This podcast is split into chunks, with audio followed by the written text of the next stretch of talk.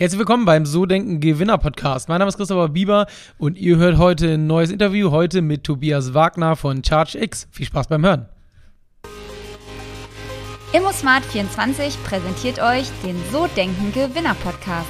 Egal ob Wohnung, Grundstück, Einfamilienhaus oder Kapitalanlage, geht auf immosmart24.com und sucht euch eure Finanzierung raus. Ja, wer kennt's nicht? Ähm, man will irgendwie sein Auto in einer Tiefgarage laden oder äh, vielleicht auch in öffentlichen Parkhäusern. Ähm, und äh, ja, was ist? Die Steckdose ist voll, aber vielleicht ist das Auto schon geladen oder braucht den Strom gar nicht mehr. Dafür hat Charge X ähm, und äh, Tobias äh, mit seinem Team eine Lösung entwickelt. Und zwar eine sogenannte Mehrfachsteckdose. Und wie das funktioniert, ähm, wo das eingesetzt wird und warum das Sinn macht, erfahrt ihr jetzt im Podcast. Ich wünsche euch viel Spaß beim Hören. Ja, herzlich willkommen beim So Denken Gewinner Podcast. Mein Name ist Christopher Bieber und wir haben heute einen Gast, der, glaube ich, den einen oder anderen inhaltlich interessieren könnte, denn es geht ums Thema E-Mobilität und vor allen Dingen für alle, die sich schon mal die Frage gestellt haben, jetzt habe ich schon eine Wallbox, habe aber zwei E-Autos, wie mache ich denn das? Kann unser Gast heute, glaube ich, diese Frage beantworten. Ich begrüße bei mir ganz herzlich im Podcast Tobias Wagner von Charge X. Vielen Dank, dass du da bist.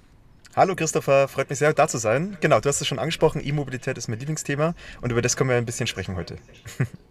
Genau, ich habe gesehen, ähm, ihr macht ja sogar äh, quasi ja, äh, Handy-Games oder ein Brettspiel sozusagen. Habt auf jeden Fall so eine Games for Future GmbH noch zu dem Thema gegründet, um richtig Marketing für das Ganze zu machen. Ähm, aber äh, der, diejenige, die dich jetzt nicht kennen, die von Charge X noch nie was gehört haben, ähm, vielleicht magst du mal erzählen, wer du bist und wie du überhaupt zu dem Thema gekommen bist und was ihr macht. Genau, ähm, freut mich sehr. Genau, Tobias Wagner. Ähm, wo hat es angefangen? Ist eigentlich ganz spannend, mal drüber nachzudenken. Genau, ich war schon immer ein sehr autoaffiner Mensch und habe schon immer mich für Mobilität begeistert. Also wie Leute von A nach B kommen, war schon immer ein spannendes Thema für mich. Und das habe ich dann auch studiert. Das heißt, ich habe Automotive and Mobility Management in Ingolstadt studiert, um einfach über die Mobilität der Zukunft ein bisschen zu forschen und da einfach quasi neue Themen zu entwickeln. Und das hat mich wirklich total begeistert, dass ich gewusst habe, das ist das Thema für die Zukunft für mich. Und habe dann parallel bei verschiedenen Firmen gearbeitet, ähm, die auch im Kontext der E-Mobilität waren, äh, zum Beispiel bei Tesla Motors, dort auch quasi im Vertrieb des Model S damals, schon lange, lange her, äh, mitgeholfen. Aber auch zum Beispiel bei The Mobility House, ist quasi auch eine Smart Charging Firma, die sich quasi auch ums Laden der Zukunft kümmert. Mhm. und so war dann für mich irgendwie alles klar. Und ich habe mir doch während des Studiums mein erstes eigenes Elektroauto gekauft. Äh, habe mir damals eine Renault Zoe aus Frankreich importiert. Da waren die nämlich ein bisschen günstiger als in Deutschland. Ähm, und wollte es einfach mal in der Praxis miterleben. Und dann kamen eben verschiedene Themen zusammen, so die fachliche Expertise durch Studium, die Praxiserfahrung mit dem Auto, aber auch durch den Job, dass ich dann gesagt habe, okay, wie müssen denn diese Autos eigentlich geladen werden in Zukunft? Das war einfach so die, die Kernfrage, weil die Autos sind schnell. das habe ich damals gespürt. Ähm, auch das Fahren wird am Schluss doch jeden überzeugen, wenn er mal ein paar Kilometer mit so einem Auto fährt. Aber wenn ich nicht überall aufladen kann, dann habe ich keine Lust mehr auf das Thema. Und deswegen haben wir dann 2018 damit begonnen, das Thema skalierbarer zu gestalten. Ähm, die, die Founder-Story, wenn man es so ein bisschen darstellt, ist eigentlich die, dass man häufig vor Ladestationen gestrandet ist, quasi die blockiert waren von anderen Autos, die vollgeladen waren oder auch von Plug-in-Hybriden, die nicht mehr geladen haben. Und dann haben wir uns einfach gefragt, da wurde das Thema Infrastruktur eigentlich nicht zu Ende gedacht, denn eigentlich könnten sich deutlich mehr Autos mit dem Stromnetz verbinden, aber irgendwie ist der Mensch noch involviert, irgendwie umzustecken. Und das war für uns irgendwie eine sehr dumme und analoge Lösung. So wird es aber überall noch gemacht. Ähm, und deswegen haben wir dann die Idee gehabt einer Mehrfachsteckdose, wie man es auch zu Hause kennt. Man würde auch nicht wegen jeder Steckdose irgendwie den Elektriker anrufen und sagen, hey, ich warte gern drei Monate, bis ich ein weiteres Gerät anstecken kann. Nee, jeder würde eine Mehrfachsteckdose verwenden. Und das Prinzip haben wir dann quasi übertragen und sind ganz naiv losgelaufen mit den ersten Prototypen, die wir gebaut haben, ähm, haben dann auch bewiesen, dass es funktioniert und wie im Startup üblich, Schritt für Schritt haben wir quasi einen Meilenstein nach dem anderen irgendwie erreicht, äh, bis dann zum ersten Produkt und seitdem ist einiges passiert, es sind jetzt eine größere Firma, 50 Mitarbeiter und genau, haben die Mehrfachsteckdose für Elektroautos entwickelt. Das ist meine alle Kürze.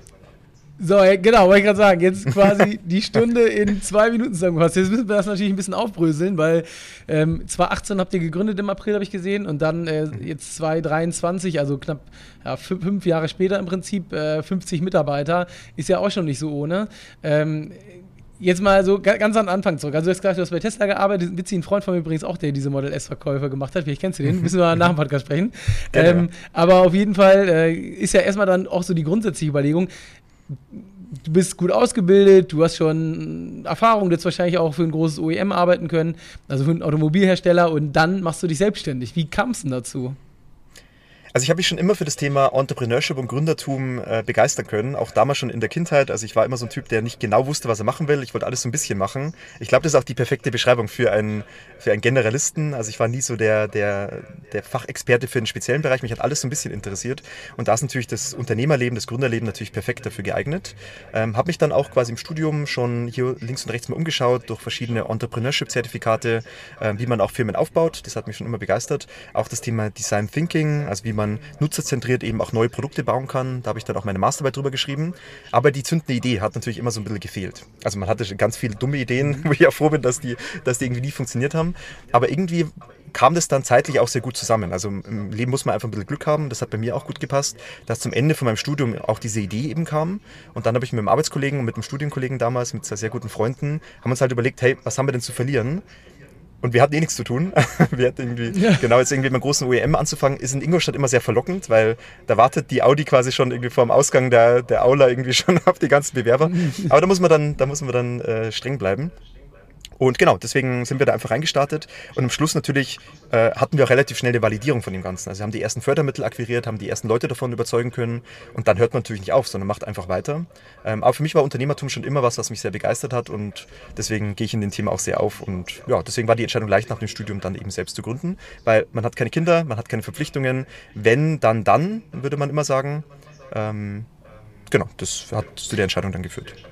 Aber bist du familiär vorbelastet? Also sind deine Eltern selbstständig? Oder, oder weil für die meisten Menschen ist es ja in Deutschland so das Thema Angst, Sicherheit, selbst und ständig. Also hängen ja auch viele Dinge dran. Vollkommen richtig. Also das Elternhaus hat mich immer sehr unterstützt. Mein Vater ist tatsächlich auch selbstständig, allerdings jetzt mhm. ähm, nicht groß unternehmerisch, sondern er restauriert alte Spielautomaten und Musikboxen und Flipper. Ähm, aber da habe ich schon irgendwie gespürt, ähm, Unternehmer, wenn man die eben ist, dann, dann muss man halt irgendwie selber auf den Cashflow achten, man muss irgendwie gut wirtschaften können, Einkauf, Verkauf etc. Das habe ich schon irgendwie mitbekommen, aber jetzt nicht in der Ebene irgendwie mit Mitarbeiterführung, in, also jetzt eine größere Firma aufzubauen. Aber so dieses Thema mal probieren, wir fangen dich auf. Also ich glaube, ein Elternhaus ist maßgeblich wichtig. Ähm, dass man halt im Worst Case irgendwo wieder aufgefangen wird. Gell? Ich meine, der Worst mhm. Case, der tritt ja eigentlich nicht ein, gell, wenn man ehrlich ist. Meistens läuft es ja doch irgendwie ganz gut. Aber wenn halt, wenn du dich mit dem Worst Case irgendwie anfreunden kannst, und der Worst Case wäre halt gewesen, dass ich irgendwie bei meinen Eltern wieder auf der Couch schlafen muss, mit dem konnte ich mich gut anfreunden und deswegen, genau, bin ich dann ins volle Risiko und hat sich jetzt am Schluss dann doch gut ausgezahlt. Ja, jetzt ähm, ist ja aber die Frage, äh, warum das Ganze? Also, du hast jetzt gesagt, du hast dich dafür interessiert, aber ähm, was treibt dich an? Also, warum machst du das? Wo, wo willst du hin? Wieso, wieso ähm, in, in diese Selbstständigkeit? Also, was ist der Hintergrund des Ganzen?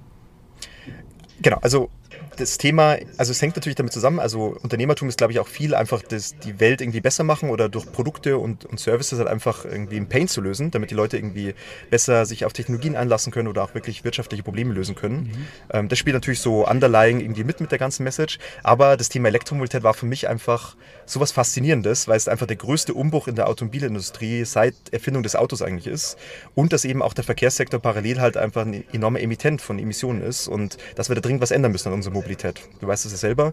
Ähm, da sind so große Baustellen, überall gehen die Emissionen nach unten, ähm, außer vielleicht im Gebäude und auch im, in der Mobilität. Und Elektromobilität passt halt perfekt zusammen, weil es halt endlich die erneuerbaren Energien, den Grünstrom irgendwie für die Mobilität halt nutzen kann.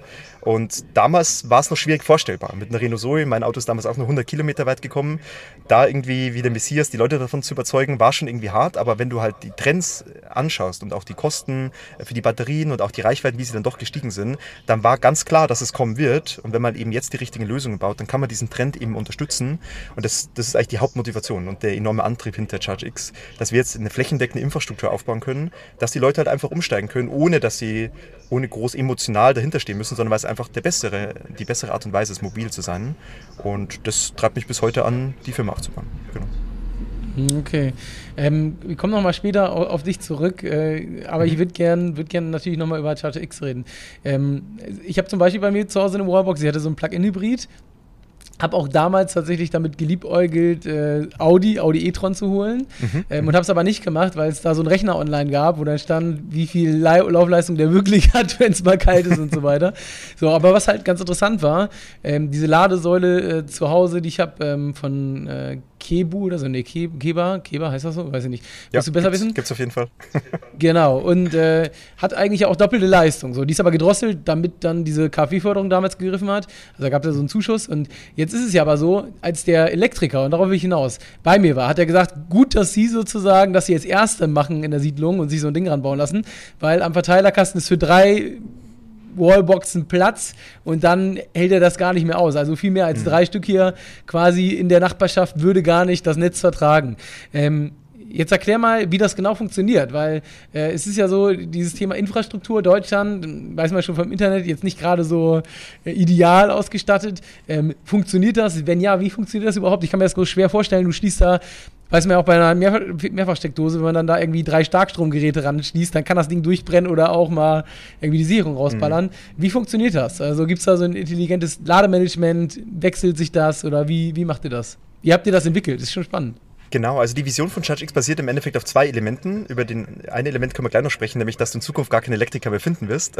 Jetzt hast du noch einen quasi an der Strippe, aber das wird in den nächsten Jahren deutlich schwieriger werden, aber da können wir gleich noch drüber sprechen. Aber genau, der Punkt ist nämlich, dass wir genug Energie haben, erneuerbare Energien, um alle Elektroautos zu betreiben. Wir haben nur nicht genug Leistung, um sie alle gleichzeitig aufzuladen. Und genau um das geht es nämlich, ähm, dass quasi unser Stromnetz mehrere Jahrzehnte alt ist, also alle Gebäude, die wir überall sehen, die wurden halt vor mehreren Jahrzehnten aufgebaut und da hat keiner dran gedacht, dass da eben solche Ströme fließen müssen müssen, dass wir alle Autos entsprechend aufladen können. Deswegen sind die lokalen Netzkapazitäten einfach natürlich überhaupt nicht darauf ausgelegt, ähm, wenn man dort jetzt mehrere Autos gleichzeitig anstecken möchte. Und genau das ist die Realität und die Konsequenz, die man draußen so sieht, dass die Netzbetreiber eben sagen, aha, 11 kW, das genehmige ich dir, kein Problem. Aber sobald es halt einen gewissen Schwellwert überschreitet und der ist sehr schnell erreicht, dann werden teilweise gar keine neuen Ladepunkte mehr benötigt. Und das ist tatsächlich eine Angst, die man eigentlich nehmen muss, weil dann kann man eigentlich nicht elektrisch fahren, wenn man nicht aufladen kann zu Hause. Und genau da setzen wir eigentlich an, dass wir sagen, ähm, eigentlich braucht man doch die ganze Leistung gar nicht, sondern wir brauchen eigentlich nur ein intelligentes Verteilen dieser Last auf die entsprechenden Standzeiten. Denn das kommt nämlich hinzu. Also wir sind ja fokussiert gar nicht unbedingt auf das Einfamilienhaus, sondern dort, wo viele Autos zusammenkommen, nämlich in der Wohnungswirtschaft, das heißt in privaten Tiefgaragen, in Eigentümergemeinschaften, wo eben 10, 20, 30 Autos stehen und geladen werden wollen aber eben auch tagsüber bei den ganzen Firmenstellplätzen für die Mitarbeiter und auch die Dienstwägen. Und da hat man aber die gleichen Probleme, dass eben die Leistung eigentlich gar nicht ausreicht. Was haben wir gebaut? Wir haben quasi den Menschen irgendwie aus der Berechnung rausgenommen. Denn aktuell ist es so, dass man eben die Ladepunkte nicht genehmigt bekommt und die wenigen Ladepunkte müssen dann geteilt werden. Das heißt, da gibt es dann teilweise WhatsApp-Gruppen in den Firmen, dass er sagt, hey, ich bin voll, kannst du irgendwie ausstecken, ich muss da hinfahren. Dann macht er das aber nicht und dann gibt es irgendwie Streit. Und da haben wir gesagt, das kann ja nicht die Zukunft sein. Und deswegen haben wir ein Produkt gebaut und jetzt kommen wir zu den Mehrfachsteckdosen Steckdose, äh, nämlich ein modulares System, das sehr, sehr einfach zu installieren ist, dass du quasi, je nachdem wie viele Autos du hast, du einfach Plug-and-Play die Module quasi an die Wand schrauben kannst und mit Verbindungskabeln verbinden kannst. Und somit kannst du jedes Auto mit dem Stromnetz verbinden. Die Leute kommen an, am Parkplatz ist eine Wallbox, stecken sich an, aber dann entscheidet quasi eine höhere Instanz, die Software, was denn die optimale Ladestrategie ist. Denn Christopher, dein Mobilitätsverhalten ist wahrscheinlich anderes als meins. Wahrscheinlich bist du mehr unterwegs als ich. Ähm, und diese Mobilitätsdaten sind eben enorm kritisch, dass man, dass du die Reichweite bekommst, die du benötigst und ich die Reichweite bekomme, die ich benötige.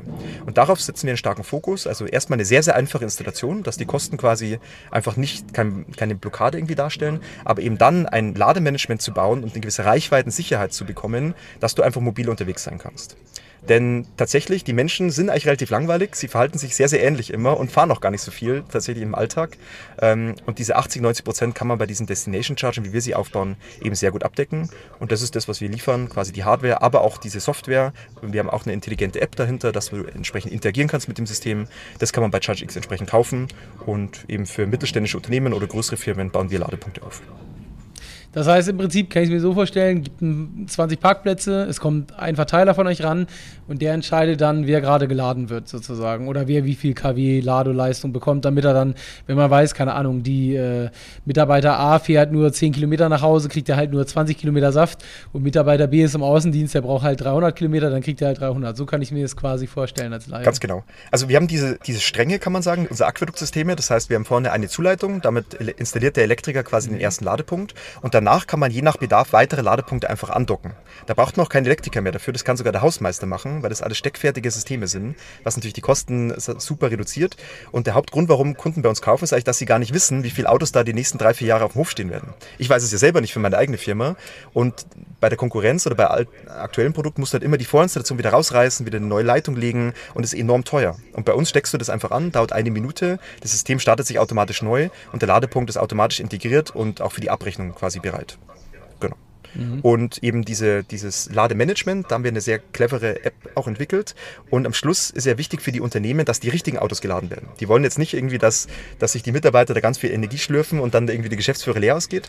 Wir haben dann ein sehr cooles System gebaut, dass du entsprechende Ladebudgets verteilen kannst. Das heißt, du kannst ganz demokratisch sagen, jeder bekommt gleich viel Ladestrom, machen auch viele Kunden. Aber du kannst auch sagen, hey, die Mitarbeiter bekommen die Pendeldistanz, äh, vielleicht die, die Dienstwagenfahrer bekommen eine leicht höhere Priorität, aber die Geschäftsführer haben immer einen vollgeladenen Akku. Das gefällt den Kunden immer ganz gut. Das ist ein guter Sales Pitch. Ähm, und dann werden die Autos entsprechend geladen und die Leute sind aber immer noch in der Kontrolle. Das heißt, die haben diese Ladebudget können sie einsetzen, wenn sie eben schnell laden wollen und quasi in der App den Regler nach oben schieben. Aber sie können auch ein bisschen flexibler sein und sagen, hey, heute brauche ich gar nicht so viel Strom und sich quasi Flexibilität für die Zukunft aufbauen. Und da haben wir so eine, so eine coole In-App-Währung gebaut, wo die Leute einfach in voller Kontrolle ist und nicht das System irgendwie dirigiert, wie sie laden sollen, sondern dass einfach jeder noch selber das entscheiden kann. Okay, also grundsätzlich auf jeden Fall eine ziemlich coole Geschichte. Ähm, jetzt äh, trotzdem auch nochmal die Frage zur Infrastruktur. Wenn du, wenn man das so hört, denkst du denn, dass Deutschland das gebacken kriegt, dass man wirklich dann irgendwann vielleicht mit 30, 40 Millionen E-Autos hier durch die Republik fährt? Äh, auf jeden Fall. Also wenn man einfach mal hochrechnet, quasi was wir an Energieexporten haben und wenn wir quasi einfach diese Energie abfangen könnten, die quasi an sonnenreichen Tagen oder an windreichen Tagen äh, entsteht, dann auf jeden Fall. Aber wir brauchen natürlich auch das, das Grid muss natürlich auch entsprechend intelligenter werden und deswegen für die Energiewende haben wir eigentlich so ein Speicherproblem. Das heißt, wir, es wird Energie produziert, wenn wir es eigentlich nicht brauchen und dann am Abend, wenn wir sie brauchen, scheint keine Sonne mehr. Und genau mhm. das Problem können die Elektroautos quasi mitlösen, weil sie ja quasi riesengroße Speicher sind. Und deswegen ist das Thema Elektromobilität eben nicht nur ein Mobilitätsthema, sondern auch für die Energiewende ganz, ganz zentral, weil wir ja, und ich tatsächlich, da, da ecke ich auch häufig mit meiner Meinung an, dass eigentlich Mobilitätswende und Energiewende gar nicht so zusammenpassen. Denn wie aktuell Autos verwendet werden, dass sie 23 Stunden am Tag rumstehen, ist für die Energiewende unglaublich gut. Also irgendwie ein geschertes Auto, das die ganze Zeit nur rumfährt, wäre gar nicht so geil, weil man jetzt quasi diese lange Standzeit nutzen kann, quasi Strom reinladen kann und dann, wenn sie benötigt wird von, von Hausbesitzern oder auch von, von anderen Verbrauchern, kann man sie entsprechend wieder rausladen. Also das große Thema Vehicle to Grid ist eigentlich der Gag, um den es hier geht und die Autos sind eigentlich bloß Mittel zum Zweck, könnte man sagen. Und deswegen geht es Hand in Hand und so können wir die Energiewende hinbekommen. Also ohne Elektroautos wird es eigentlich nicht funktionieren, weil so ein Verbrenner hat irgendwie keinerlei Benefit für irgendwas. ein Elektroauto in vielerlei Hinsicht. Ey, ich höre schon, hör schon hier raus, äh, auf jeden Fall Motivation.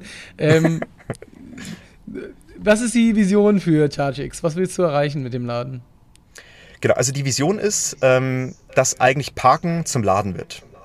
Also um auch dieses Vehicle-to-Grid in der großen Skalierung hinzubekommen, dass die Autos Netzdienlichkeit erzeugen können, müssen wir sie immer mit dem Stromnetz verbinden, wenn wir sie nicht benötigen. Das heißt, wir brauchen eine sehr, sehr einfache Infrastruktur, die flächendeckend ausgerollt werden. Und deswegen ist meine Vision eben nicht, dass wir einfach die Tankstellen nachbauen und sagen, ja, überall so Schnellladestationen, die enorm schädlich sind fürs Netz und dann, dann juicen wir den voll und dann steht es wieder 20 Stunden rum. Das hat eigentlich mit der Zukunft, mit dem Problem nichts zu tun, sondern meine Vision ist quasi das sogenannte Snack-Charging, dass man immer das Auto nebenbei so ein bisschen mitsnackt, wenn es einfach einfach rumsteht und diese Ladezeiten sich einfach so aufsummieren, dass man eigentlich nie wieder zum Tanken fahren muss. Und dafür braucht es Infrastruktur, du brauchst sehr, sehr günstige Ladepunkte und das ist auch die Vision, dass wir einfach ein Ladesystem bauen, das jeder überall installieren kann und überall die Reichweite bekommt, die er benötigt. Und auch Teil der Vision ist so ein bisschen, dass die Reichweitenangst wird, glaube ich, so ein bisschen verschwinden und es geht viel mehr um Reichweitensicherheit. Weil es ist auch so ein Thema, ähm, du steckst dich an und dann tut der Netzbetreiber deine La Leistung reduzieren und dann hast du mit einer anderen Reichweite gerechnet und dann ist aber weniger geladen worden, als du gedacht hättest. Das darf nicht Teil der Zukunft sein, sondern wir brauchen voll, volle Transparenz und die Leute müssen wirklich Sicherheit haben, dass der Akkustand auch den Stand hat, den sie benötigen zum Weiterfahren. Und das ist auch eine große digitale Frage natürlich mit der App und dass man da viel Transparenz hat. Aber das ist die Vision, an der wir bei Chargix arbeiten. Okay, was ist gerade so die größte Herausforderung in dem ganzen Thema? Also eine Herausforderung haben wir gerade erst gelöst, denn wir haben jetzt ganz frisch irgendwie beim Notar eine Finanzierungsrunde abgeschlossen. Also das sind wir erstmal wieder mit Kapital ausgestattet. Aber ich habe die letzte jetzt äh, Januar 22 gesehen. Also ist, ist das schon public oder gerade so frisch, dass es noch nicht veröffentlicht genau, ist? Genau, es ist die Frage, wann du den Podcast veröffentlichen möchtest. Also ich hoffe, bis dahin ist es public. ähm, aber das, das ist auf jeden Fall jetzt mal eine Hürde, die wir genommen haben. Ist in der aktuellen Zeit auch gar nicht so leicht. Ja, ähm, genau, aber die, die größte Herausforderung für uns ist eigentlich, ähm, dass uns keiner kennt. Also das natürlich, wir haben viele Kunden und wir haben schon gut bewiesen, aber eigentlich werden tagtäglich halt Ladeprojekte umgesetzt und ChargeX wurde nie in Erwägung gezogen. Und das Spannende ist bei uns, wir haben eine enorm gute Conversion Rate, also die Argumente, günstige Installationskosten, leichte Erweiterbarkeit später, Netzdienlichkeit und entsprechend überall installierbar. Das kann so kein anderer und deswegen sind bei den Total Cost of Installation sind wir eigentlich immer die Gewinner, aber es weiß keiner mhm. und deswegen werden wir jetzt viel Ressourcen, aber auch natürlich Geld äh, in Bewegung setzen, dass wir einfach bekannter werden und dass ChargeX einfach die Benchmark wird für das Laden Tiefgaragen oder von vielen Autos. Elektroautos. Und das ist so die Haupthürde, an der wir gerade arbeiten und das macht große Freude. Ja ist ja auch vor allen Dingen eigentlich auch ein Thema für die ganzen Händler. Ähm, Im Prinzip, die mhm. haben ja auch die Fahrzeuge auf dem, auf dem Hof stehen und äh, die sind ja auch direkt am Kunden dran am Ende des Tages. Ne? Also sowohl Firmenkunden, wo ihr ja gesagt habt, oder wo du gesagt hast, das ist ein großes Thema, wie auch dann Privatkunden.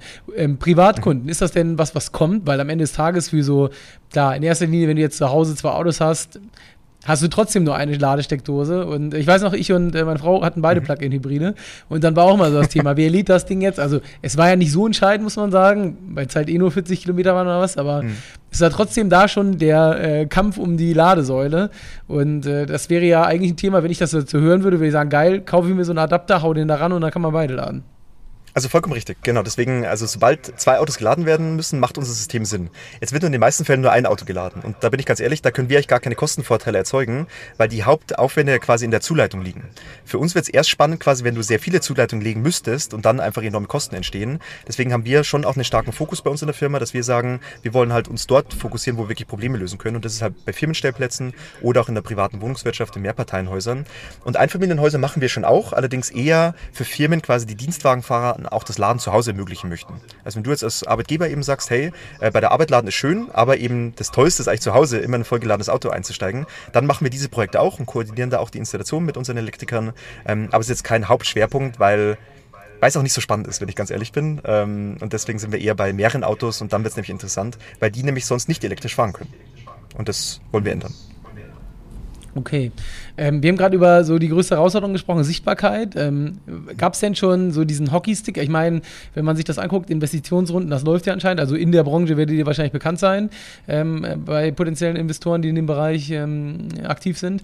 Aber ähm, wie ist das so, so mit dem Thema Hockeystick? Gab es das schon? Also, dass ihr wirklich von heute auf morgen irgendwie so eine riesen Explosion mal gesehen habt? Oder meinst du, der kommt noch oder ihr seid kurz davor? Wie sieht es da aus?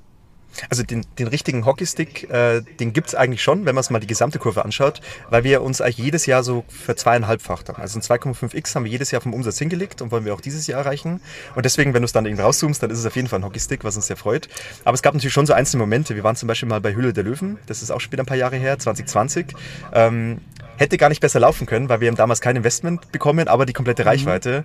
Und ich glaube, wir, haben, wir haben wirklich mehrere Millionen Euro an Umsatz rausgezogen, weil einfach viele dann vorhin gehört hatten. Und uns, uns war auch nicht ganz klar, hey, ist ja doch irgendwie B2C eher die Produkte, aber die Leute sprechen miteinander. Gell? Die Arbeitnehmer sprechen mit ihrem Chef und dann in der Familie wird auch getuschelt. Und es hat sich so rumgesprochen, dass dann ganz viele Unternehmer bei uns gekauft haben. Und das war auf jeden Fall so, ich glaube, das Event mit dem größten Impact. Aber ansonsten, genau, es läuft sehr gut aber es hängt natürlich direkt an den Zulassungszahlen der Elektroautos. Also gibt es keine Elektroautos, braucht es auch keine Ladestationen. Das merken wir schon, auch wenn wir die Umsätze neben die Zulassungszahlen legen. Das hängt eins zu eins eigentlich zusammen. Ähm, und natürlich die ganze Supply Chain Krise, die wir in den letzten Jahren hatten. Also es waren ja viele Krisen.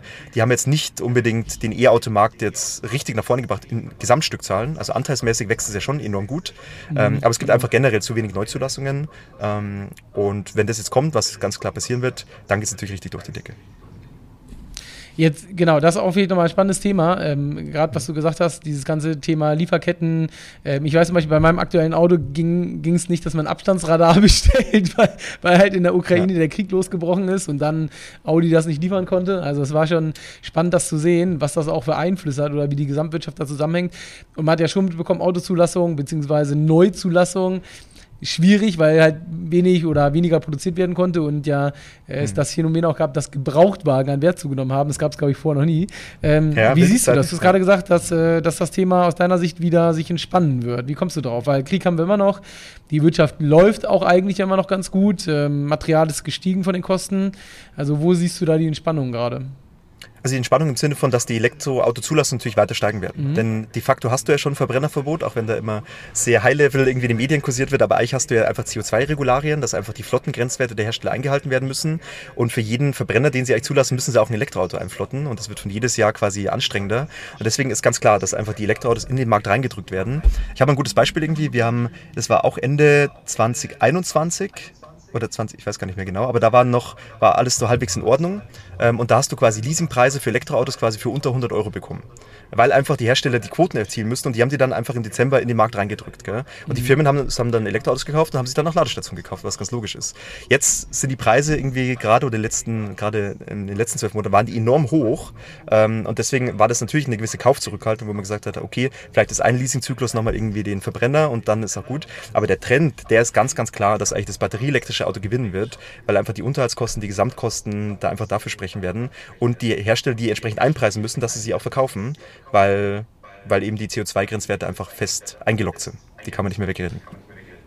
Also du siehst ganz klar grünes Licht. Ähm, was mit dem Thema Positionierung? Also ihr habt jetzt ja in mhm. erster Linie ähm, dieses Produkt mit der Mehrfachsteckdose, da steckt ja auch, also klar auch die Software und ein bisschen drumherum, aber ähm, es steckt ja, glaube ich, in diesem ganzen Thema sehr viel, sehr viel Synergie, ähm, sehr viel Möglichkeiten. Ähm, Gibt es schon so Themen, wo ihr sagt, da geht ihr jetzt auch rein oder auch so Internationalisierung? Wie sieht es da so aus? Was sind so die nächsten Steps bei euch? Genau, da gleich aufzunehmen. Wir hatten ja vorhin noch über die zweite Teil der Vision gesprochen, nämlich das mhm. Thema Fachkräftemangel. Also das ist nicht unsere Vision, aber das Problem wollen wir quasi lösen, ähm, weil dieser Fachkräftemangel omnipräsent ist in dieser Branche. Also du Elektriker gibt es einfach immer weniger, keiner macht irgendwie eine mhm. Ausbildung, was sehr schade ist. Ähm, auf der anderen Seite brauchst du die ganzen Techniker natürlich für Photovoltaikanlagen, für Stationärspeicher, für, für Wärmepumpen. Die haben so viel zu tun für die Energiewende und es ist so ein rares Gut. Und das merken wir jetzt schon, dass wir immer mehr Kunden haben, äh, die quasi auf Installationsservices von uns angewiesen sind, weil früher hat es immer noch der Hauselektriker gemacht der aber jetzt keine Zeit mehr hat. Und das ist auch wirklich fester Teil eben, dass wir Produkte bauen, die auch von anderen Leuten installiert werden können und wo du nicht immer den ausgebildeten Meister dafür brauchst, dass der den Ladepunkt in Betrieb nehmen kann.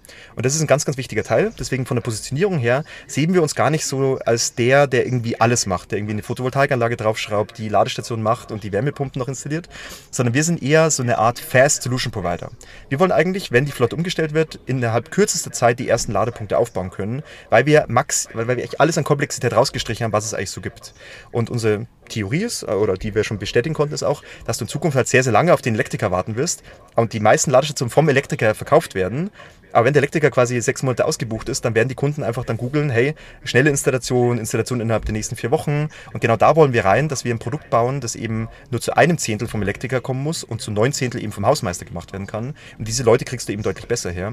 Und genau so wollen wir uns entsprechend platzieren, dass alle, die jetzt umstellen wollen und eine einfache Lösung haben wollen, dafür sind wir die Richtigen. Weil jetzt mal ganz ehrlich gesagt, die Leute, die jetzt äh, die Flotte umstellen, die haben berechtigterweise gar keinen Bock auf das Thema. Also die ganzen Early Adopter, die haben jetzt schon Elektroautos, die sich da irgendwie reingenördet haben. Aber jetzt kommen einfach Firmen, die sagen, ich will das gelöst haben, ich will mich wieder auf mein Kerngeschäft fokussieren. Und die einfache Lösungen sind immer die besten. Und genau die bieten wir entsprechend an. Genau. Okay, okay, das heißt quasi Fachkräftemangel deswegen in dem Bereich, weil man keinen Elektriker braucht. Also das genau. sozusagen als, als Hintergrund. Ähm, wo investiert ihr gerade am meisten? Ist das noch Produktentwicklung, Mitarbeiter, Marketing und vor allen Dingen, was bringt am meisten? Also wenn man es mal so wirtschaftlich mhm. sieht, ähm, wo geht das meiste Geld gerade rein und, und wo würdest du sagen, kommt der meiste Return? Also wir sind bei ChargeX ja auch sehr vertikal integriert. Das heißt, wir machen eigentlich bis auf die Produktion fast alles selber. Das heißt, die, die Hardwareentwicklung, die Softwareentwicklung, die Kommunikation, auch den Support hinten raus. Also auch die Kunden lassen wir nicht alleine. Und das ist auch was Besonderes in dem Markt, dass quasi auch äh, wir immer da sind, quasi wenn irgendwie Probleme entstehen, die man dann entsprechend gut lösen kann. Da kommt ein weiterer Vorteil irgendwie von dem Plug-and-Play-System raus. Wenn quasi, also ein Defekt kann ja mal vorkommen, irgendwie einer fährt gegen die Ladestation oder irgendwas passiert, dann müssen irgendwie andere dann den Techniker rausschicken und müssen dann mit dem T5-Transporter hinfahren. Was machen wir? Wir schicken einfach Ersatzmodule raus, die der Kunde innerhalb von einer Minute tauschen kann. Und wir reparieren das dann quasi bei uns in der Werkstatt. Das heißt, wir haben ein ganz, ganz anderes Servicekonzept als die Konkurrenz. Und das ist auch ein Vorteil, warum wir quasi auch gut andere Länder angehen können, weil wir nicht die komplette Serviceinfrastruktur brauchen wie andere Firmen. Also das spielt da noch mit rein. Ähm, von Entwicklung, glaube ich, ist ganz klar der Fokus weg von der Hardware, die jetzt wirklich gut funktioniert, die ist auch eichheitskonform, die ist jetzt schon in der dritten Generation, ist auch günstig in der Herstellung, immer mehr zum Thema digitales Ökosystem. Also die App äh, hat quasi heute alle Grundfunktionen drin mit Abrechnung, Nutzerverwaltung, auch mit, dieser, mit diesen Ladebudgets, was eine ganz wichtige Eigenschaft ist. Ähm, aber was jetzt zum Beispiel kommt, ist, dass wir unseren Kunden auch das öffentliche Laden ermöglichen, dass die Firmen einfach alles auf einer Rechnung haben. Weil du als Dienstwagenfahrer fährst du doch mal eine weitere Strecke, auch wenn das genau, mal mehr vorkommen, mal weniger, aber dass wir quasi auch öffentliche Ladepunkte in die App einbinden, dass du quasi alles auf eine Rechnung bekommst. Das sind so Themen, wo wir jetzt einfach Step by Step Bausteine andocken, dass das Thema Elektromobilität einfach gut bei ChargeX aufgehoben ist und die Leute sich nicht quasi nochmal Sonderlösungen für andere Bausteine irgendwie suchen müssen, sondern dass sie einfach gut aufgehoben sind. Das ist so der Stil also mehr Vollsortimenter werden in dem Bereich. Das ist tatsächlich genau. so beim äh, Plugin äh, das nervigste gewesen, dass man an jeder Ladesäule eine andere App brauchte und ich dann irgendwann mhm. auf dem Handy 20 verschiedene hatte. Ähm, und irgendwann gab es da mal so eine Lösung, die aber nur so richtig mediummäßig funktioniert hat. Und ich habe mich dann immer mit anderen äh, Usern sozusagen mhm. unterhalten, die dann an der Station standen. Die hatten alle das gleiche Problem.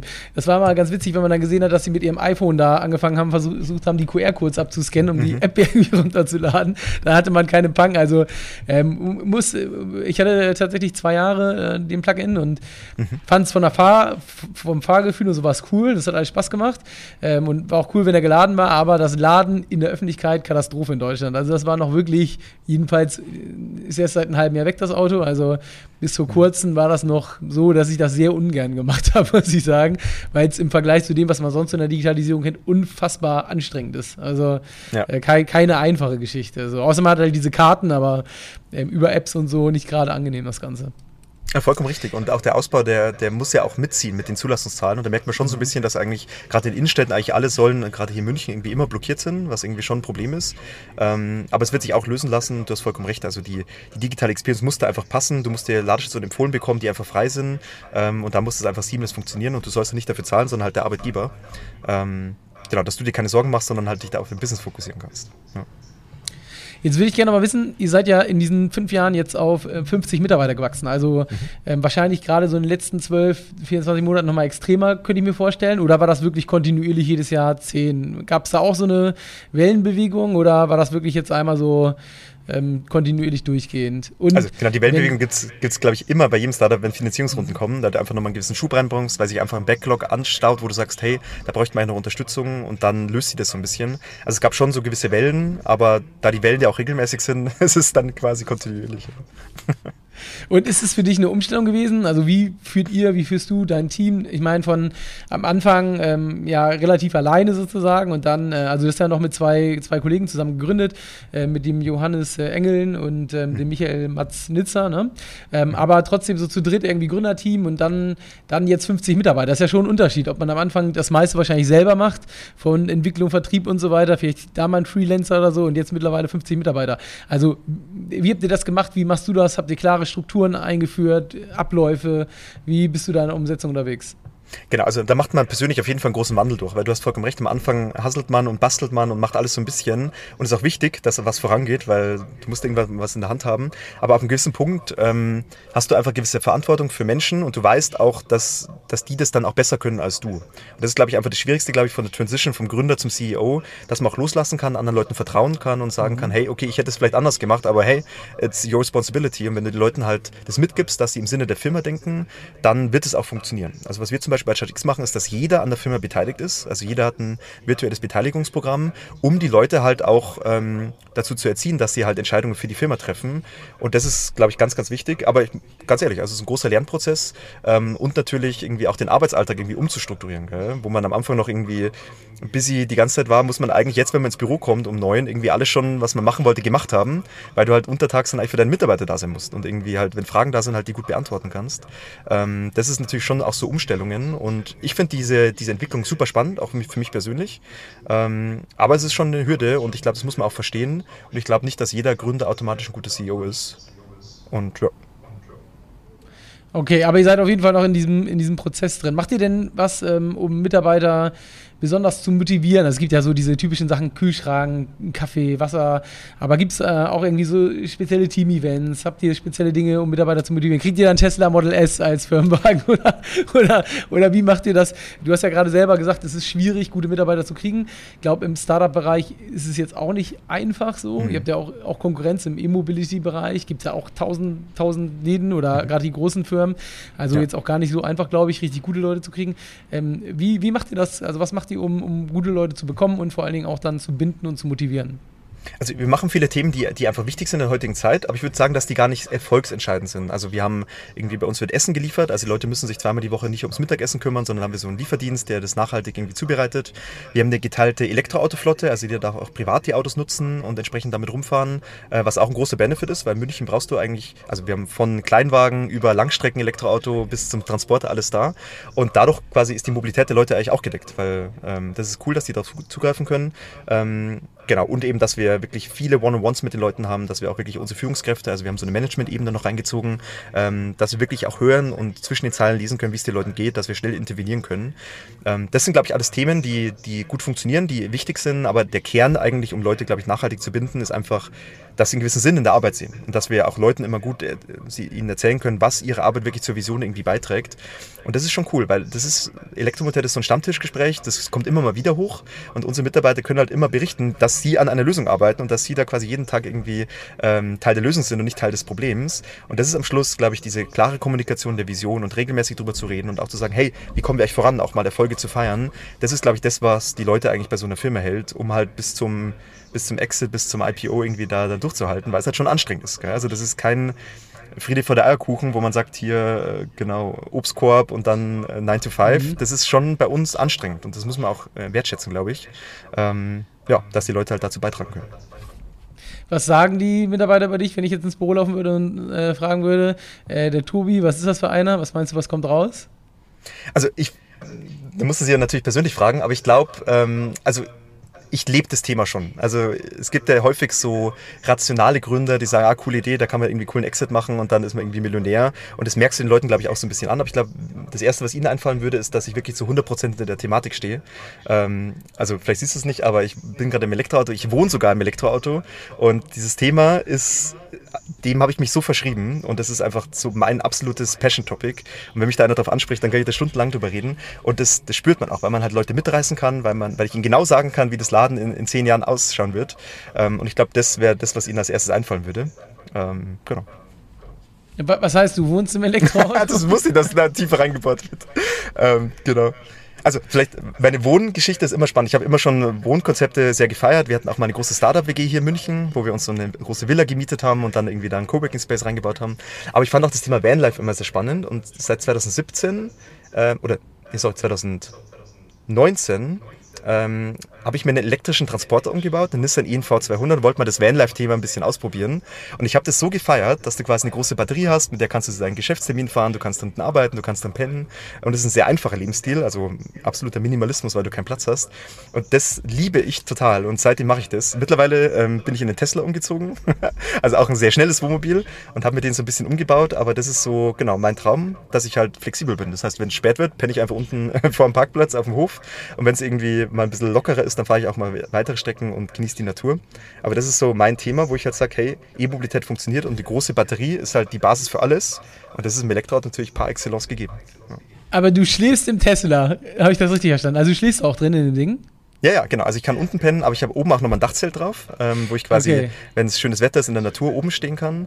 Äh, und ich habe mir quasi im Frunk, du hast ja vorhin auch so einen Kofferraum im Tesla, eine kleine Küche eingebaut. Ähm, und jetzt kommt das aktuelle Projekt ist quasi, dass auf das ähm, Dachzelt noch eine Solaranlage draufkommt, damit ich dann auch mit Solarstrom fahren kann.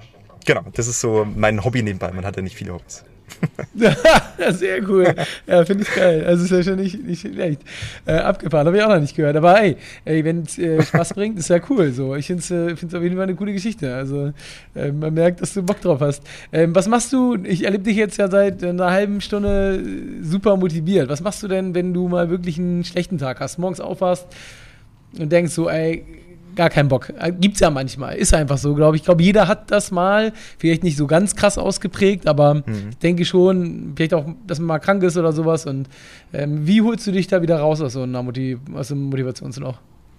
Also ich würde gar nicht sagen, dass da irgendwie so, so Tiefpunkte gibt, aber ich, ich glaube, man muss schon ehrlich darüber sprechen, dass das Unternehmertum emotional sehr anstrengend sein kann. Gell? Weil du halt ständig da reinarbeitest dann, oder 10, 11 Stunden am Tag also ich bin jetzt auch keiner, der da 40 Stunden im Büro sitzt, weil ich auch merke, das, du musst es sehr nachhaltig machen können, ähm, sondern du musst dich schon auch wieder regenerieren können.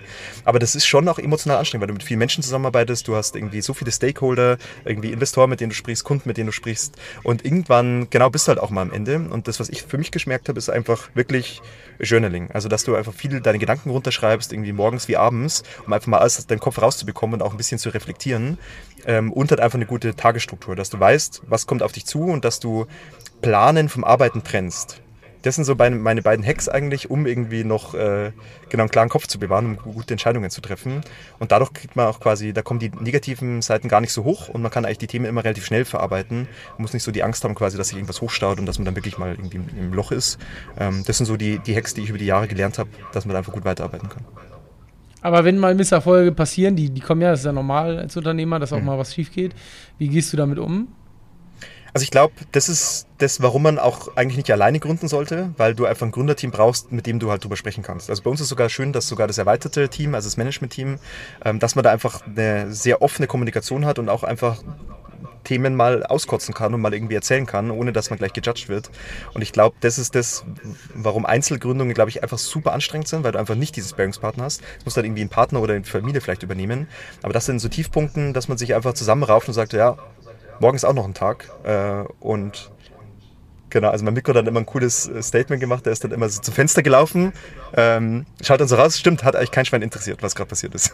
ähm, weil es ja wirklich so ist. Gell? Man ist ja irgendwie in seiner Bubble drin und denkt, das ist das Ende der Welt. Aber eigentlich, wenn du rauszoomst und mal irgendwie spazieren gehst und irgendwie eine Nacht drüber schläfst, schaut die Welt schon wieder ganz anders aus.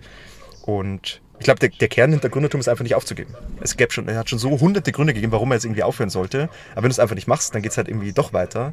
Und ich glaube, das ist einfach vielleicht plumpe Aussage, aber doch das Erfolgsrezept, dass du dich einfach nicht unterkriegen lässt. Ja. Und wenn du jetzt mal so überlegst, Erfolg und Anerkennung gegenüber Geld, was würdest du sagen, macht dich erfolgreicher? Ist es monetär getrieben oder eher so diese Anerkennung der Erfolg als Unternehmer? Also ich glaube schon auch, dass man, dass man halt Geschichten schreibt. Also ich bin so ein Typ, äh, wenn ich irgendwie im Sterbebett liege, dann finde ich halt immer cool, dass man irgendwie coole Geschichten zu erzählen hat. Und das kann für kein Geld der Welt kannst du irgendwie tolle Geschichten erzählen. Ähm, und das ist so, auch so entscheide ich teilweise irgendwie wichtige Sachen, wenn ich sage, okay, das wäre eigentlich eine coolere Geschichte, wenn man später mal drüber redet, dann gehe ich eher den Weg. Kann auch manchmal falsch liegen, aber das ist schon so ein Thema. Und monetär genau, bin ich eigentlich gar nicht incentiviert. Also ich bin auch der in der Firma, der am allerwenigsten verdient. Ähm, ist auch so mein Credo. Ich will immer der Firma sein, der quasi wieder mit dem schlechtesten Gehalt quasi ist, weil dann genau, dann weiß ich, ob es wirklich schlecht ist, ob er über die Runden kommt. ähm, aber weil es mir einfach auch nicht so wichtig ist. Gell? Ich meine, ähm, das ist wirklich, das Thema ist mir wichtig und diese Erfahrungswerte kann dir auch keiner mehr nehmen. Gell? Also ich muss jetzt, ich weiß, dass ich immer eine gewisse Jobgarantie habe, das gibt mir auch Sicherheit. Also äh, wenn du mal so eine Firma aufgebaut hast, dann wirst du irgendwo immer irgendwo unterkommen. Und deswegen, genau, sehe ich da vielleicht ein bisschen naiv, aber blickt da sehr positiv in die Zukunft. Ja. Hm, okay. Ähm, ich glaube glaub nicht. Ich glaube, dass schon, wenn man was kann, dass, dass man das in jedem Unternehmen einbringen kann. Also, mhm. äh, wenn es dann nicht mehr im eigenen ist. Also, äh, sehe ich so wie du, muss ich sagen. Ähm, was würdest du sagen, was für, für Dinge waren jetzt so in den letzten fünf Jahren für so schnelle und kurzfristige Erfolge entscheidend und was eher so jetzt für diesen schon, ja, langfristigen? Es sind zwar erst fünf Jahre, aber es ist jetzt auch nicht mehr zwölf Monate altes Unternehmen. Also ich glaube schon, ähm, dieser, dieser Fokus auf diesen Use Case Destination Charging. Weil wir hatten schon viele Momente, hey, sollte man nicht noch was anderes machen, sollte man irgendwie Schnellladestationen bauen, sollte man vielleicht irgendwie weg von der Hardware hin zum Betrieb irgendwie gehen. Und das war schon immer so, dass du halt immer so, einen, so einen, eine feste Orientierung hattest, dass halt diese Vision ist, dass wir dieses Laden am Arbeitsplatz, das Laden von den langen Standzeiten, da die einfachste Hardware-Solution bauen wollen. Und dass du schon, ich glaube, du musst immer darauf reagieren, was im Markt passiert, aber du brauchst auch eine gewisse Orientierung. Und das war, glaube ich, langfristig langfristig einfach, ähm, genau, wahrscheinlich das, das Beste, was sie hatten, dieser Fokus im Produkt. Und so kurzfristig, boah, ist jetzt schwierig zu sagen. Ähm, ich glaube, es klingt auch wieder abgedroschen, aber ich glaube halt schon, dass das Vertrieb halt das Allerwichtigste ist. Gell? Also äh, das Produkt ist, ist zentral, also das Produkt fällt dir irgendwie auf die Füße, wenn es nicht gut funktioniert, aber du musst auch einfach gut verstehen, was die Kunden wollen, du musst die Argumente gut äh, schärfen können und wenn du gut verkaufen kannst, das haben wir halt sei es der erste Kunde, den wir überzeugt haben. Gell? Wir haben damals so ein Autohaus, das ersten Pilotkunden überzeugt, dass die ersten Ladepunkte da mal hängen. Das war wahrscheinlich in der Historie der wichtigste Kunde. Den hast du auch nur durch Vertrieb irgendwie akquirieren können. Und heute ist es halt noch viel wichtiger, weil du halt irgendwie Gelder von dem Geld zahlen musst. Also Vertrieb ist, glaube ich, auch so ein Thema, das ich in die Firma reinbringe. Äh, ich bin jetzt auch kein Techniker und genau diese technische Expertise bringen meine Mitgründer rein. Ähm, und so, glaube ich, entsteht ein gutes Gründerteam. Und gerade wenn wir jetzt so bei dem Thema Vertrieb, Kundengewinnung sind, was sind so die Marketinginstrumente, die ihr nutzt und welche sind so am erfolgreichsten? Was würdest du sagen, was funktioniert am besten? Genau, also wenn man mal auf die Zahlen schaut, ist auf jeden Fall ähm, Paid Marketing, das heißt über, über Google Ads und auch über LinkedIn Ads. Das ist einfach das, was wir das letzte Jahr schon ganz gut gemacht haben und das auch gut skalieren können. Also da geht jetzt auch perspektivisch das meiste Budget rein, weil halt schon ein gewisser Informationsbedarf für die ganzen Firmen da ist. Da gibt es einmal im Jahr, wird wer beauftragt, irgendwie sich für Ladestationen zu informieren und der geht natürlich erstmal Google rein. Und wenn da die richtigen Stichworte sind, also das funktioniert ähm, enorm gut. Ansonsten Genau, es ist, glaube ich, generelle Brand Awareness, dass wir einfach quasi uns in der Branche gut platzieren. Ähm, aber ich würde schon sagen, dass, dass die Paid Ads einfach am allerbesten skalieren gerade. Okay, also da geht es am, am, am, meisten ab. Ähm, wenn wir jetzt nochmal so äh, drüber sprechen, fünf Jahre gibt es das Unternehmen, Exit vielleicht dann in, in, fünf. Ist das so ein Plan auch von euch, also das Ding zu verkaufen oder klar, ihr habt jetzt natürlich Investoren drin, muss man mal gucken. Da ist ja ein Exit irgendwie auch dann ein Stück weit mhm. vorgegeben. Aber auf der anderen Seite kann man ja auch überlegen, langfristig so ein Unternehmen aufzubauen, vielleicht nochmal auch Anteile zurückzukaufen, wenn es gut läuft. Ähm, da gibt es ja mehrere Modelle. Was ist so dein, dein Plan? So, sollst so. Also, das ist ein guter Punkt. Äh, das kommt vielleicht gar nicht, also muss man nochmal betonen, glaube ich, weil das muss einem klar sein. Wenn man die ersten Investoren reinholt, dann muss man irgendwie eine Story bauen können, dass die, Gel die Investoren ihr Geld auch wieder zurückbekommen. Es war damals halt so, als wir angefangen haben, hey, lass mal Angel-Geld holen und dann wurde uns aber erst bewusst, dass wenn du A sagst, musst du auch B sagen. Und für uns war klar, dass wir einfach Venture Capital brauchen, um einfach eine große Firma zu bauen. Weil du hast selten eine Möglichkeit, irgendwie eine 500 Millionen äh, Firma irgendwie aufzubauen, aber der Markt gibt es halt her und die Branche und auch das Timing gerade. Also das ist super exciting eigentlich, wenn du darüber nachdenkst.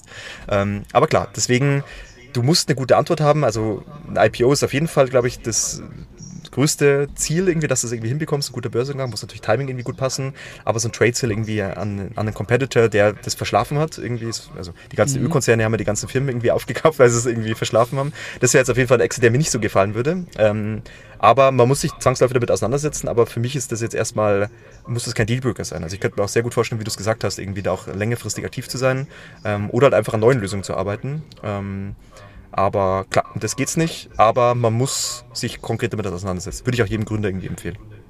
Aber gibt es auch so eine Umsatzzahl oder so, ein, ja, so eine Bewertungszahl, wo du sagst, so jetzt ist es soweit? Also so Unicorn-Status oder hat ja manchmal der eine oder andere, dass er sagt, so bei der Zahl ist es dann soweit, dass wir dann ja, abgeben. Ähm, also steht was im Investment Agreement drin, dass es quasi irgendwann mal so eine grobe Orientierung gibt, wo man sagt, okay, da sollte man mal einen Exit anstreben. Äh, Werde ich jetzt natürlich nicht sagen, aber ähm, die, die Sache ist schon, es muss, glaube ich, viele Sachen zusammenpassen. Gell? Du willst ja jetzt die Firma auch in gute Hände geben, also deswegen meine Mitarbeiter sind mir halt auch super wichtig. Und nur weil du ein gutes Angebot hast, du aber weißt, irgendwie die Firma wird irgendwie komplett umstrukturiert oder irgendwo integriert, wo du es nicht hin willst. Das, also da spielen so viele Faktoren mit rein, dass ich froh bin, dass ich mich erst ein paar Jahre damit auseinandersetzen muss. Weil aktuell ist noch so viel zu holen an Marktanteilen. Also jetzt zu verkaufen würde absolut gar keinen Sinn machen. Ähm, und deswegen haben wir da schon noch ein paar Jahre vor uns. Und bin ich aus der Foto. Gab es denn schon mal eigentlich bei dir den Punkt, wo du ähm, so die Selbstständigkeit, das Unternehmertum bereut hast? Also du gesagt hast, boah, ey, jetzt, warum habe ich mir das angetan? Oder, ähm, oder gab es den bisher bei dir noch gar nicht? Und, und wenn es den gab, wie bist du da raus? Also, dass es Momente gibt, wo du, wo du hinterfragst, was du da gerade machst, die sind, glaube ich, die kommen vor. Aber dass ich, dass ich das Angestelltenverhältnis da präferiert hätte, dass ich sage, äh, einfach in die Arbeit gehen, irgendwie dann Stift fallen lassen, nach Hause gehen, also den Moment, den, den hatte ich noch nicht, weil, also, weil das hat, bringt für mich irgendwie so viele andere Nachteile mit rein. Ich glaube, ich wäre auch ein ganz, ganz schlechter Angestellter. Also ich habe mein ganzes Leben noch nie in einem Angestelltenverhältnis, also klar Ausbildung und so, aber ich glaube, ich könnte es auch nicht. Also wenn ich nicht irgendwie selber verstehe, was ich da tue, oder, oder ja, ich, ist, glaube ich, ganz gut, dass ich nicht Angestellter bin. Ja. Aber den Moment hatte ich, glaube ich, noch nicht. Aber die Momente, wo, wo du unzufrieden bist, die sind, glaube ich, die kommen vorher. Jetzt ähm, erlebe ich dich ja mega motiviert. Hast du Vorbilder, ähm, Mentor? Wie reflektierst du dich? Wie, wie machst du das so? Genau, also Mentoren, glaube ich, sind ganz wichtig. Ähm, also teilweise die Business Angels, die wir dabei haben, da sind ein, zwei dabei, mit denen ich wirklich regelmäßig spreche und auch die vor der Gründung quasi mich schon gementort haben und dann auch, das ist auch cool, gell, wenn die da investieren und irgendwie dabei sind. Also das auf jeden Fall kann man auch nur jedem empfehlen. Dann natürlich auch ein gutes Gründernetzwerk zu haben. Also auch in meiner, in meiner Hochschule damals gab es quasi auch so Gründungsvereinigungen und auch mit den Alumni ist man dann noch im Austausch. Das ist, glaube ich, super wertvoll, weil eigentlich jeder ein Problem schon mal hatte, vor dem du gerade stehst und da irgendwie mhm. selber in die Sackgasse zu laufen, macht halt gar keinen Sinn. Und lieber einmal mehr um Hilfe zu fragen, schadet, glaube ich, nicht. Das sind, glaube ich, ganz wichtige Sachen. Du, natürlich gibt es Unternehmer, die irgendwie Vorbilder sind. die natürlich auch gerade so ein bisschen wieder im Verruf sind, weil sie irgendwie Filme gekauft haben und da viele Leute entlassen haben. ähm, die die gab es früher natürlich irgendwie, aber ja, es gibt viele Unternehmer, glaube ich, zu denen man aufschaut, aber dass man da wie nacheifert, ist bei mir jetzt nicht der Fall. Ja. Aber wie du es am Anfang gesagt hast, also so, so, mein, so mein Papa irgendwie, der selber unternehmerisch aktiv war, der auch gesagt hat, hey, ich will was eigenes machen, das ist so underlying wahrscheinlich so, was mein Charakter auch sehr geprägt hat. Und deswegen würde ich den auch als eines der Vorbilder irgendwie sehen. Aber hörst du dir, ähm, man hört ja schon, wenn man mit dir spricht, auch, auch so Glaubenssätze, Einstellungen raus. Hörst du dir denn so Sachen zum Thema Mindset an und was hältst du von solchen Sachen? Also jetzt proaktiv, dass ich da irgendwie Bücher durchwälze oder mir einen Podcast nach dem anderen irgendwie anhöre. Also da finde ich es einfach spannender, irgendwie einfach Unternehmer zu beobachten, wie sie einfach mit gewissen Situationen umgehen. Also irgendwie äh, verschiedene Podcasts oder auch einfach, genau, vielleicht auch Biografien, die man irgendwie mal liest. Ähm, das ist da eher so das Thema, aber ja, du meinst, das ist ja auch so ein großes Thema. Ich glaube, das brauchst du schon als Unternehmer, dass du halt irgendwie gewisse Glaubenssätze hast und auch dich von gewissen Themen, die nicht hinterfragst zum Beispiel. Also wenn ich jetzt ständig hinterfragen würde, ob Unternehmertum die richtige Entscheidung für mich war, würde ich mir die ganze Zeit im Kreis drehen. Also ich glaube, du musst schon auch gewisse sagen, okay, das sind meine Grundwerte, hinter denen stehe ich, mir ist das wichtig, ähm, da will ich irgendwie mein Leben leben. Ähm, das ist für mich auch Mindset. Und das, glaube ich, brauchst du schon, weil ja, dich im Kreis zu drehen, da hat keiner gewonnen, glaube ich. Suchst du deine Mitarbeiter auch danach aus oder, oder wonach suchst du sie aus? Also man sagt ja immer so Gleichheitsfalle und so Geschichten, gibt ja verschiedene mhm. Systeme, wonach man rekrutieren kann. Und ähm, jetzt bist du ja bei, für den Vertrieb zuständig, hast du gesagt, mhm. ähm, wo man ja auch jetzt, ich sag mal, Leute braucht, die motiviert sind, die Bock haben, die Gas geben, so, so wie du ja auch drauf bist. Und mhm. ähm, wonach suchst du die aus? Wie, wie guckst du, ob das die passenden Menschen sind? Genau, also am Schluss ähm, ist, glaube ich, wie du schon richtig sagst, also das Thema Kultur ist irgendwie schwierig zu erziehen oder irgendwie zu integrieren, aber fachlich kannst du eben Leute dann doch irgendwie noch auf die Sprünge helfen. Und so ist auch quasi der Fokus. Natürlich brauchst du schon Leute, die das können, was sie da holen. Gell? Und die, das Credo als Gründer ist ja auch, dass man Leute einstellst, die schlauer sind als du oder die es besser können als du. Also jetzt irgendwie wen, äh, der, das, der keinen Vertrieb kann, da einzustellen zu hoffen, er wird schon irgendwie klappen, das ist jetzt auch ein schlechter Tipp. Ähm, aber ich glaube schon einen, der, der die Werte versteht, die Transparenz bei ChargeX, aber natürlich auch den Sinn dahinter. Also du brauchst doch schon eine Begeisterung, gerade im Marketing und Sales für das Thema E-Mobilität, weil wenn du den Content halt schreibst oder wenn du mit den Leuten telefonierst und das halt nicht überspringt, äh, dann tust du dich schwerer im Vertrieb, weil dann musst du, ja, also das, das, ist dann schon eine schlechte Voraussetzung. Und danach schauen wir schon. Und wir haben häufig Leute, die wir einfach, einfach sagen, die passen bei uns nicht so rein, aber auf der anderen Seite haben wir auch schon gute Erfahrungen gesammelt mit Leuten, die auch mal konträre Meinungen haben. Also wenn mir einer gut belegen kann, warum er das komplett anders sieht und warum irgendwie der Wasserstoff die bessere Zukunft ist, hat bisher noch keiner geschafft, aber ähm, in anderen Bereichen, dann hatten wir da auch schon gute Einstellungen, die dann auch mal Paroli geboten haben, weil wir brauchen schon auch keine Leute, die immer nur sagen, ja cool, finden wir gut und so wie Lämmer hinterherlaufen. Ich glaube, es lebt von Diskurs und bei Jadix mhm. haben wir mhm. auch eine sehr gute Streitkultur, dass man halt auch Themen mal anspricht. Das ist eben auch emotional anstrengend. Ähm, aber das gehört dazu, dass du halt ständig challengest. Und ich glaube, wenn du nicht so einen Challenger im Team hast, dann, dann läufst du wahrscheinlich in die falsche Richtung. Ja. Also zum Thema Wasserstoff hatte ich schon äh, Gründer im Podcast. Die, wir können euch ja mal zusammenbringen und dann machen wir mal so, ein, so einen Austausch. Nein, äh, Spaß beiseite. Aber lässt du dich denn von Mitarbeitern dann auch in, enttäuschen? Also wenn einer mal nicht so funktioniert? Oder siehst du das eher professionell, suchst den Nächsten? Also ähm, ja, wie siehst du das? Wie gehst du damit um? Ja, also ich glaube, äh, du brauchst schon eine gewisse Professionalität da drin, dass du halt sagst, okay, äh, manchmal passt, manchmal passt nicht. Also ich meine, unsere, oder unser, unser Churn Rate oder also Mitarbeiterverlust, die kommen vor. Wir haben jetzt keine große äh, Rate, deswegen nichts Schlimmes. Aber natürlich macht man sich erstmal Gedanken, hey, lag an mir, hätte ich irgendwie in der Kommunikation was besser machen können. Ähm, natürlich musst du da schon reflektieren. Also ich glaube, da wie so ein, äh, mit so einem Stahlhelm, dass es an dir abprallt und das, da ist keinem was geholfen. Ähm, du musst dich halt intensiver mit, der, mit dem Feedback auseinandersetzen und halt auch mit den Leuten arbeiten, die du halt hast. Gell?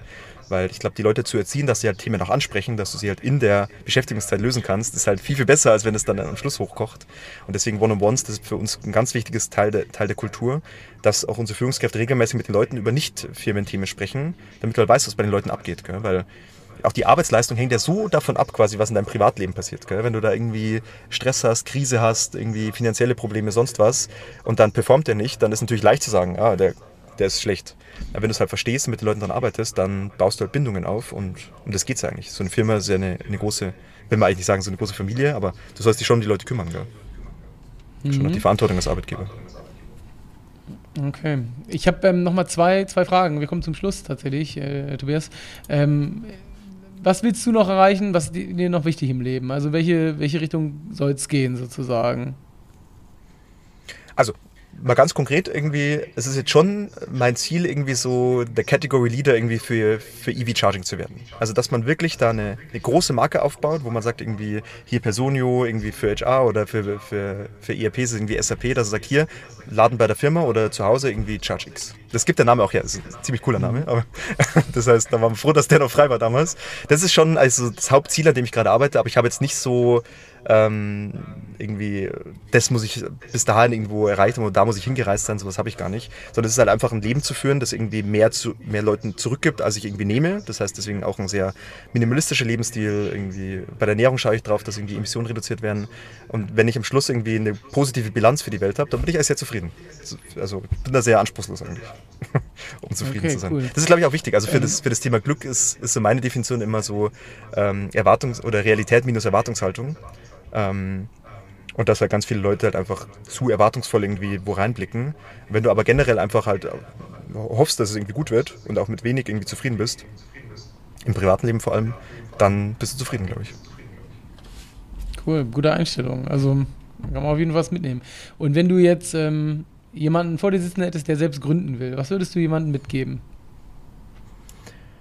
Also ich habe da mittlerweile zwei Medaillen. Einmal zu sagen, hey, in welchem Stadium bist du gerade, hast du irgendwas zu verlieren. Und eigentlich hast du in Deutschland nichts zu verlieren. Gell? Ich meine, ich glaube, wenn du aufhören würdest zu essen, würdest du sogar zwangsernährt werden. Also du kannst eigentlich gar nicht sterben in Deutschland. Also das ist in anderen Ländern einfach anders und ich glaube, du hast hier so viele Vorteile, die die Leute halt gar nicht zu schätzen wissen, weil sie halt total influenced werden von ganz, ganz vielen anderen Themen. Aber dass sie es einfach mal probieren. Das ist so der eine Ratschlag und der konträre Ratschlag hinten dran ist, dass sie sich auch bewusst sein sollen, dass es nicht einfach ist. Dass es richtig, richtig anstrengend ist und dass es so viele andere Jobs gibt, die einfach leichter sind, weil du nicht nur viel Zeit investieren musst, weil du einfach auch vielleicht, wenn die private Dinge wichtig sind, einfach zeitlich darunter leiden werden, weil ich glaube irgendwie an die Vier-Stunden-Woche, da glaube ich auch nicht dran. Ich glaube, dass einfach viel Engagement notwendig ist, damit es irgendwie klappt.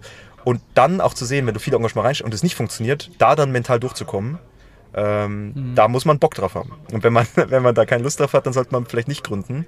Und das ist auch fein. Also es gibt, glaube ich, tolle Innovationsjobs oder wo du auch irgendwie Produkte baust, äh, aber halt im Angestelltenverhältnis. Ähm, also man muss das nicht so Vollgas machen. Auf der anderen Seite ist es auch ziemlich geil. Mega cool. Ey, auf jeden Fall hat mir das eine, eine Menge Spaß gemacht. Ähm, waren coole Impulse drin. Also finde ich cool für fünf Jahre, äh, sehr gut unterwegs. Glaube auch, dass das Thema jetzt gerade kommt. Ich sehe das, sehe viele Sachen, die du gesagt hast, sehe ich auch so. Ich habe auch so ein bisschen Berührung mit der Branche. Und äh, ja, ist schon spannend, das sich anzuhören. Und ähm, ich bin gespannt, wo ihr so in fünf Jahren seid. Ich würde sagen, auf jeden Fall, wenn ihr dann so diese Unicorn-Marke überspringt, machen wir auf jeden Fall nochmal einen zweiten Teil. Gerne. Also Christoph, wir haben ja gar nicht über die anderen beiden Filme gesprochen. Das müssen wir dann im zweiten Teil machen machen. machen wir gerne. Erstmal, erstmal trotzdem, vielen Dank, hat mir eine Menge Spaß gemacht und ähm, ja, ich sag bis zur Teil Nummer zwei. Genau, super Gespräch, vielen Dank dir für deine Zeit und genau, bis zum nächsten Mal.